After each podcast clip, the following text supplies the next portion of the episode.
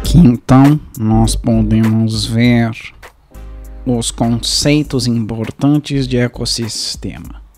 Número 1. Um, ecossistema é um sistema ecológico formado por diversas espécies. Um podcast sobre criatividade, comunicação e conexão. Alô Brasil! Alô Brasil, Mauro Fantini falando e esse é mais um episódio do Nota 6, esse podcast que é em formato de áudio e não de texto, porque se fosse texto não era podcast, era livro, tá certo? Muito bem. E esse episódio aqui de hoje vai ser sobre um, um tema uh, óbvio e polêmico ao mesmo tempo, que é sobre slides sem texto. Slides sem texto.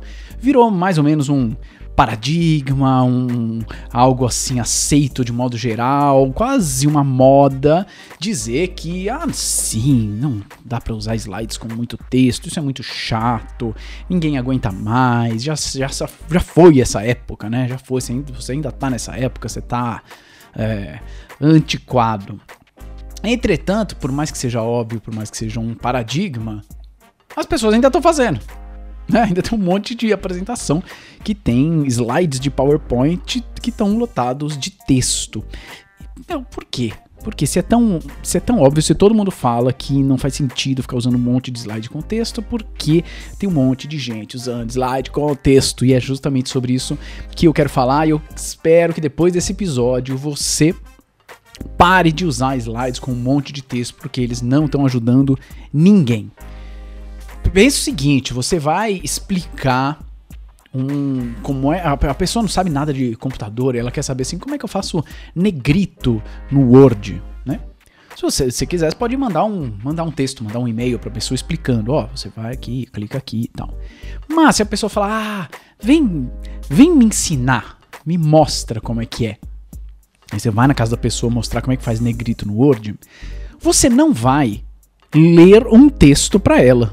Concorda?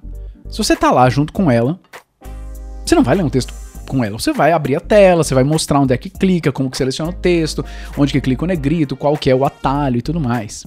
Se você vai ah, ensinar alguém a fazer um bolo, uma receita, um bolo, né, um bolo de chocolate, você pode mandar receita com os itens, isso ajuda muito, mas vai ver, sei lá, a pessoa é iniciante, a receita não é suficiente para ela, ela quer que você ensine.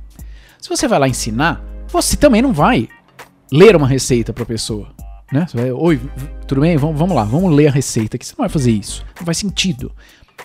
Se você vai indicar um lugar, como é que chega ali no, no, no Parque de Birapuera, em São Paulo? Você pode dar, mandar para a pessoa um, né, aquela, é, quando não tinha GPS, a gente imprimia aquele passo a passo do Google Maps, né? E muitas vezes funciona. Mas se a pessoa quer que você explique, você não vai simplesmente ler o passo a passo do Google Maps, você vai Putz, você vai usar o mapa, você vai indicar, você vai mostrar com a mão, ó, oh, vira ali, vira na esquerda, tá? Quando você enxergar isso aqui, você uh, tá no quarto centenário, você vira, vai, vai ter chegado lá no Parque de Ibirapuera. Enfim, é tudo meio óbvio isso que eu tô falando. Entretanto, a hora que é o um raio de um palestrante vai fazer uma palestra, o professor vai dar uma aula, alguém vai fazer uma reunião, o que que normalmente se faz? é bizarro, né? O cara, a pessoa simplesmente tá com um monte de texto no slide e começa a ler. Sendo que não é isso que a gente faz na vida. Por que, que você tá fazendo isso? E vai e lê.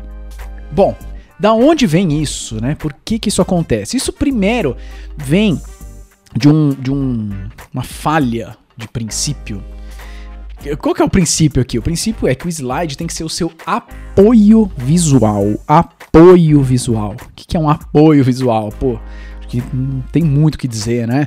É o apoio àquilo que você está falando, aquilo que você está explicando. O apoio visual para você explicar como é que faz negrito no Word é a tela do computador. O apoio visual para você explicar como faz uma receita é a foto do ingrediente, é um vídeo.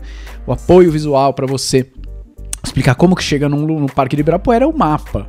É o apoio, é aquilo que te suporta, que te dá mais possibilidade de explicar. Não é um substituto da sua fala, não é um, um, um, um roteiro, não é um roteiro, certo? Muita gente apresenta roteiro, mas você não quer ver o roteiro. Você quer ver o filme, você não quer ver o roteiro, você não, quer, você não pagou pra ver making off. Né? Eu espero que o mínimo que você saiba é o roteiro da sua apresentação. Você, o público não quer, não quer é, saber o seu roteiro, ele quer saber a sua apresentação. Então, é, você precisa partir do princípio que o slide é um apoio visual, beleza? Beleza, tá bom. Ah, é um apoio visual, mas por que, que um apoio visual não pode ser o texto? Porque isso pode fortalecer a minha mensagem. Eu tenho lá o texto escrito e eu vou falar aquele texto. Pois é. Aí a gente entra num problema de redundância verbal.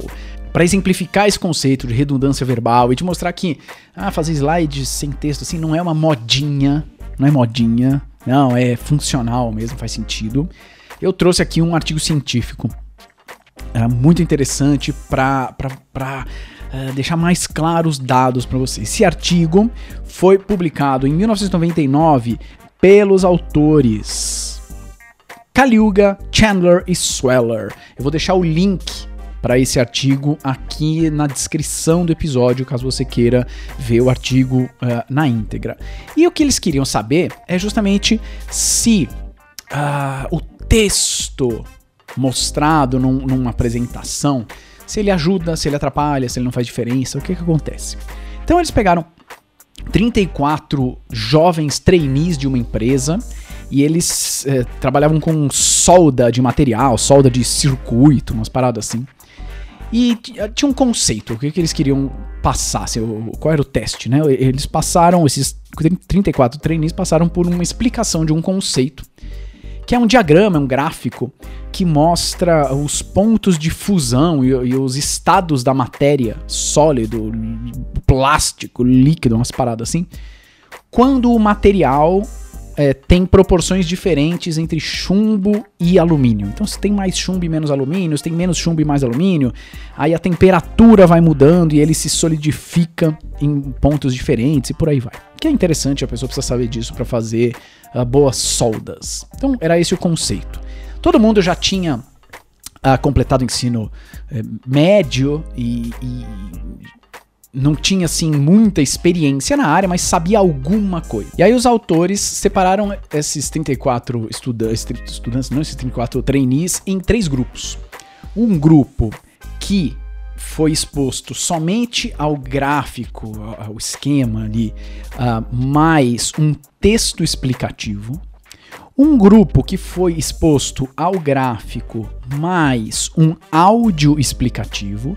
E um terceiro grupo que foi exposto ao gráfico com texto explicativo mais o áudio, sendo que o áudio era exatamente o que estava no texto, era só era uma replicação do que estava escrito no texto.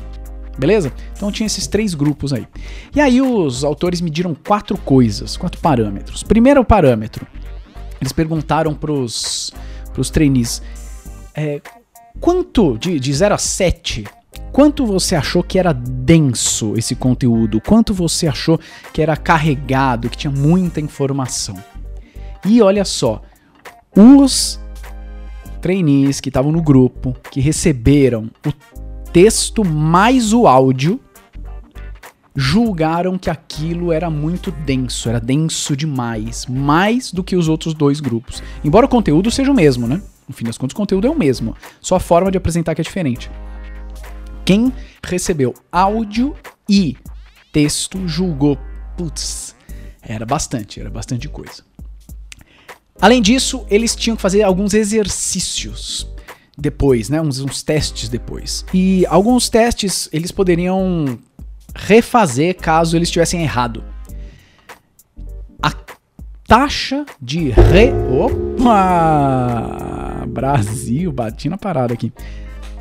A taxa de retentativa, ou seja, o cara errou, faz de novo, errou, faz de novo, foi maior naqueles que receberam texto mais áudio do que nos outros dois grupos. Olha só, os caras ficaram tentando várias vezes. A taxa de acerto no, no, nesses testes foi menor no grupo que recebeu texto mais áudio. E tinha um, um exercícios que não eram testes de múltipla escolha, mas eram uh, esquemas que os experimentadores mostraram para eles, esquemas de solda, né? E só que eles eram esquemas, alguns esquemas tinham erros. Tinha alguns conceitos errados. E o que o aluno ali tinha que fazer era corrigir o erro. Então, nesses exercícios de corrigir o erro, esses caras que receberam texto mais áudio foram pior do que os outros dois grupos. Olha só, eles acharam mais difícil, mais denso. Talvez porque acharam mais denso, não sei, mas acharam mais denso. Talvez por isso. É, tiveram que tentar várias vezes o teste, errou mais teste e falhou, eles falharam em identificar mais os erros quando esses erros foram apresentados para eles. Olha só que interessante. Isso que aconteceu com os alunos é explicado por um conceito chamado de redundância verbal. O que é a redundância verbal? Imagina o seguinte: você tem uma coleção de canetas, você tem várias canetas, você quer ter um, uma caneta de cada tipo na sua coleção de centenas de canetas. Tem caneta esferográfica, caneta tinteiro, caneta é, com um bichinho na, em cima, tem caneta de tudo que é jeito. E é uma papelaria aí do seu bairro, fechou as portas, encerrou as atividades. O cara desistiu de ser é, dono de papelaria, foi morar no interior. E aí ele ficou, ele sabia que você tinha uma coleção de canetas e ele resolveu dar para você todas as canetas que ele tinha na papelaria dele. Ele dá todas as canetas. Só que tem muita caneta parecida, tem muita caneta igual, né? Tem muita caneta igual e você não quer as canetas iguais, você quer uma de cada na sua coleção. Então, imagina o cara chega com um saco de caneta, joga na sua casa, vai embora, fala, ô, oh, tô indo pra Pindamonhangaba, abraço, tchau, um, foi embora. E você tá lá com um saco de canetas para colocar na sua coleção. Legal, pô, você vai ter um monte de caneta nova, você não pagou por isso, que bom. Por outro lado, você vai gastar muito tempo tendo que diferenciar as canetas e tendo que ver é, esses detalhezinhos de marca, de cor, de tampinha, de material, para ver assim, essa caneta é igual a essa outra ou não? Porque se não for, ótimo, vai para minha coleção. Se for, eu vou pegar uma só e o resto eu vou descartar. Então você vai ter que ficar filtrando, né, para diferenciar aquelas que são únicas daquelas que são uh, repetidas. O que, que eu quero dizer com isso? Você vai ter que separar o que é único do que é redundante. Quando acontece esse fenômeno de redundância verbal, a mesma coisa acontece no, no cérebro de quem está uh, ah, aprendendo, de quem está no público. Então, se você coloca um texto num slide e vai ler exatamente o que está no texto no slide, isso se torna redundante. Porque é a mesma coisa. Só que estão chegando dois tipos de estímulo na cabeça da pessoa. E ela precisa fazer esse trabalho de ficar, de ficar separando mentalmente. Peraí, isso é redundante ou não? Isso é redundante ou não? Isso é exclusivo? E quanto mais trabalho ela tem, mais aumenta a carga cognitiva. Carga co cognitiva é, é, a percepção do público de quanto aquilo é, é muito para ela né, de quanto conteúdo é muito, é, de quanto denso é aquele conteúdo. Então, quando você usa, você cai nessa redundância verbal, você aumenta essa carga cognitiva. E você está tentando colocar mais mais caneta, mais caneta, mais caneta dentro do cérebro da pessoa. Chega uma hora que não cabe, ela fica confusa. Porque ela tem que ficar fazendo esse esforço de separar o que, que é redundante do que, que é exclusivo.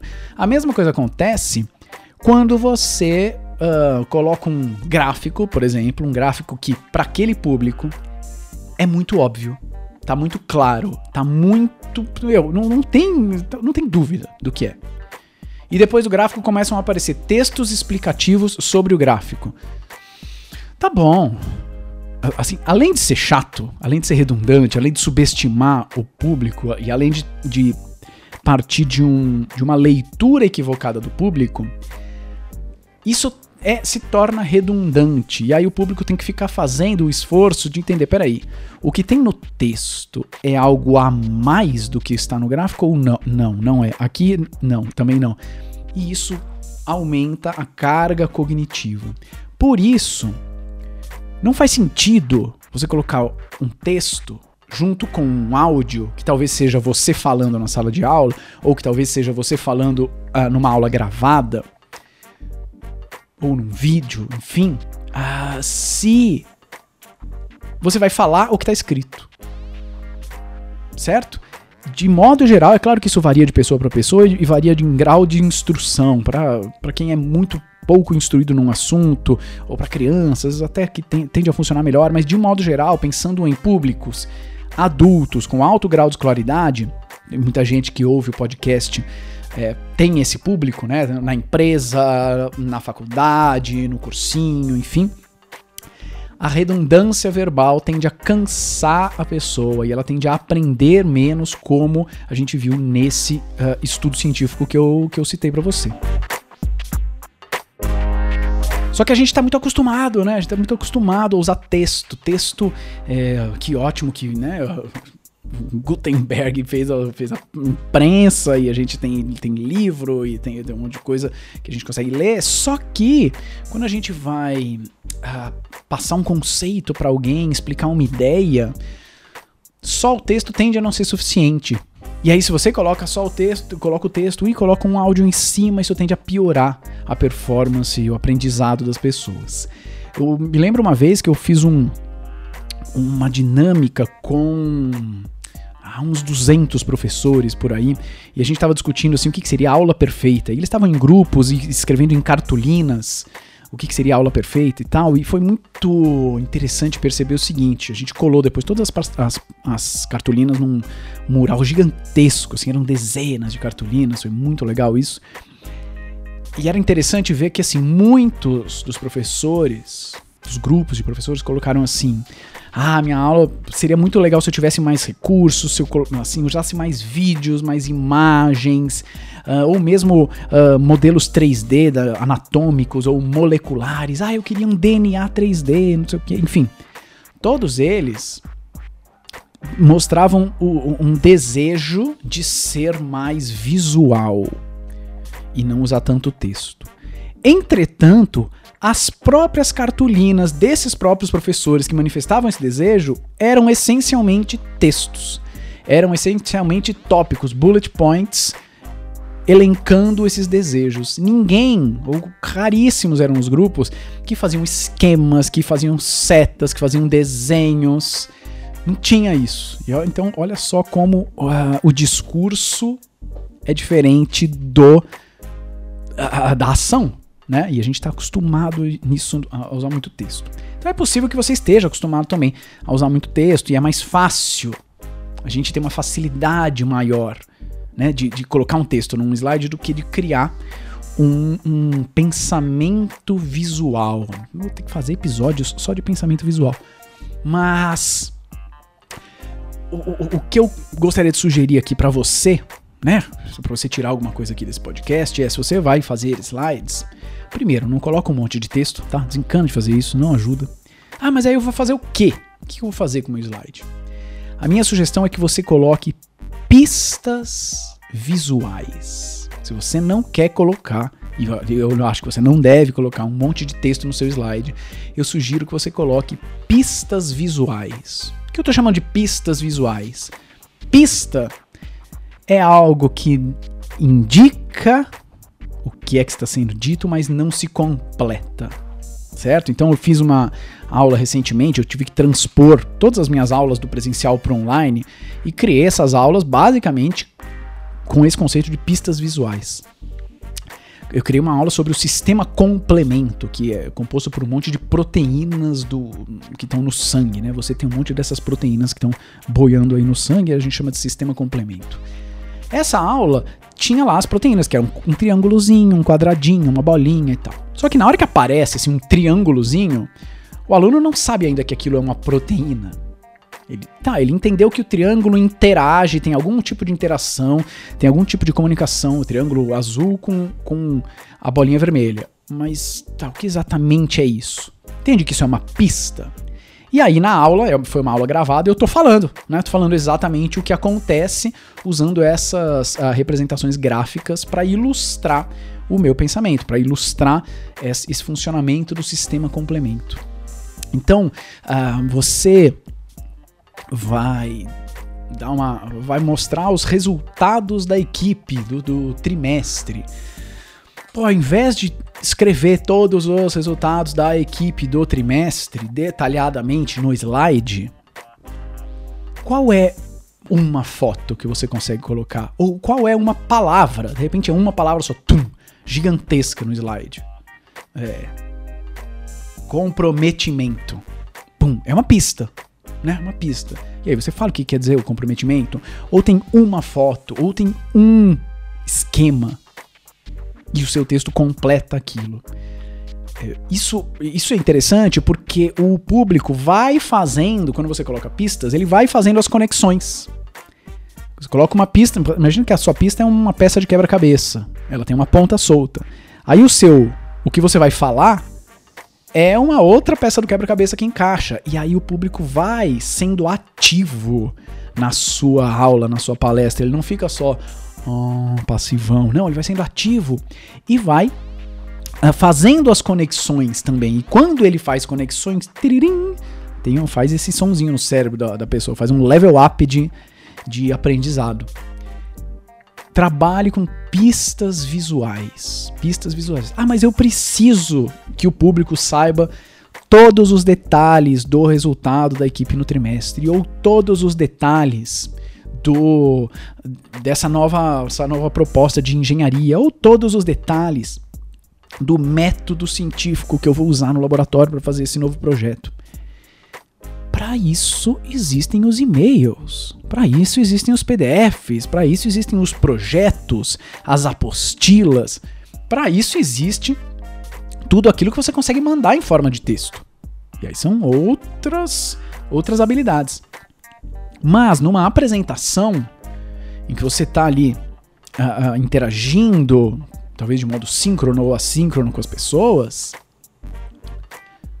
é, não tem não tem esse espaço para todos esses detalhamentos em forma de texto, porque se fosse para fazer isso, então é um documento. Então é um documento, né? E aí daí vem aquelas camisetas, né? Eu sobrevivi a mais uma reunião que poderia ter sido um e-mail. É, meu, se a sua aula, se a sua reunião, se a sua palestra poderia ter sido um e-mail, poderia ter sido um PDF, então tem alguma coisa muito errada aí porque está enfiando um monte de texto que deveria ser um documento. Você pode mandar o documento para as pessoas e depois chamá-las para a para reunião, ou então você pode dar uma introdução e dizer, bom, agora eu vou dar esse documento detalhado e depois a gente retorna e discute essas questões. Aí faz sentido. Se você tá perdidaço, assim, meu, eu não faço a menor ideia como usar pistas visuais do que raio que o Mauro tá falando. Vou te sugerir um canal no YouTube que é maravilhoso, é fantástico, é lindo, é lindo, que é o In a Nutshell, ou cur, cursos, não sei falar, não sei como é que fala, cursos, sei lá, In a Nutshell. Uh, eles normalmente fazem explicações científicas, muitas vezes biológicas, de algum conceito, por exemplo, uh, câncer, ou por exemplo, é, Covid-19, enfim. E são ilustrações simples e lindas ao mesmo tempo. Ilustrações que provavelmente, se você colocar o vídeo, faça isso, coloca o vídeo sem áudio. Entra lá no, no canal do In a Nutshell, vou colocar aqui também no, na descrição do, do episódio. Coloca o vídeo sem áudio. Provavelmente você não entende direito o que está acontecendo. Porque o vídeo te traz pistas visuais, mas o áudio completa essas pistas e aí fica lindo, fica fluido, fica maravilhoso. Dá uma olhada, claro, tem um puta trabalho de design ali, não, nem espero que você faça isso, nem precisa, mas é uma grande inspiração sobre como usar pistas visuais. Dá uma olhada no In a Nutshell. Ah, mas eu não posso colocar texto nunca, então. Não posso. Eu jogo fora meu teclado. Ou pelo menos jogo fora todas as teclas de texto. Só deixo o, Shift, o Ctrl, o, o Enter, Delete e tal. Não, não é bem assim também. Não é que você não pode colocar texto.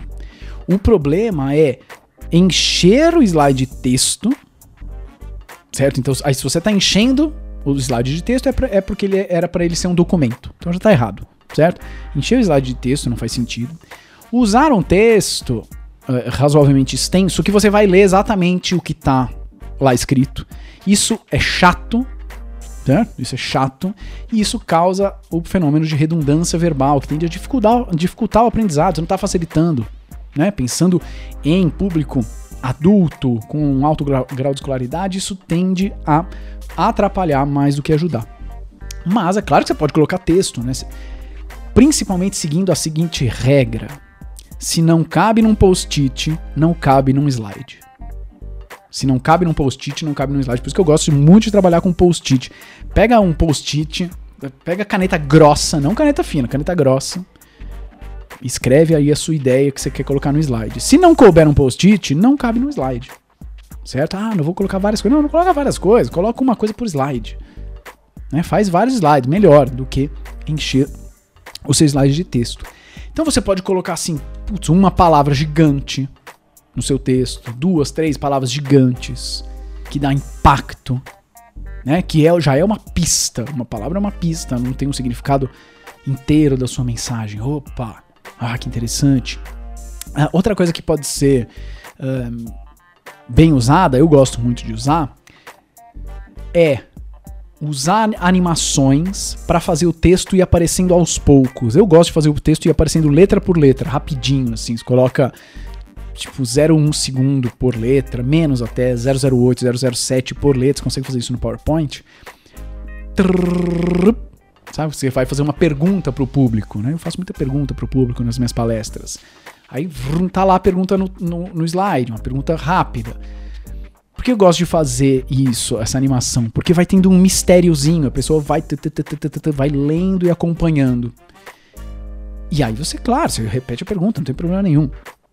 É, mas é legal fazer isso, eu gosto pelo menos, porque hum, quando você coloca três, mesmo que seja pouca coisa no slide, pouco texto, mas você coloca, vai, três perguntas. Você coloca três perguntas no slide. Tum, passou o slide, tem três perguntas lá, já estão feitas, já estão prontas, não tem animação nenhuma. Eu, em meio segundo, o público já leu. E aí, se você vai passar por essas três perguntas, isso se torna um pouco redundante, mas se torna chato, porque o público já sabe o que você vai falar. Então a animação ajuda a fazer com que o público não esteja muito na sua frente. Se, o público. Tudo bem, se ele tiver um pouquinho na sua frente, ok, até legal. Mas se o público tiver muito na sua frente, ele desiste. Fala, ah, já tô na frente, tô liberado para prestar atenção em outra coisa. Tô liberado para ver minha mensagem no WhatsApp, tô liberado para ver o Instagram. E aí talvez ele não volte nunca mais. Então a animação tem esse, essa função, muita gente fala, ah, você gasta muito tempo com as animações e tal. Eu gosto da animação. E é fácil de fazer, né? Também sendo sincero porque ela vai dando essa coisa de mistério, do que será que vem por aí e tal, e, da, e, e essa ideia da pista, tá? Se tem uma palavra para você tirar aqui desse episódio é pista visual. Beleza? Use pistas visuais, não enche os seus slides de texto, porque não vai ajudar. Beleza? Muito bem, muito bem. Se você quiser ter outras pistas, outros conteúdos que não estão no podcast, que não estão ah, no Instagram, não estou no Facebook, você pode entrar no canal do Telegram. Canal do Telegram não Chega de Nhé. É só você baixar o Telegram, procura lá Chega de Nhé, N-H-E com acento.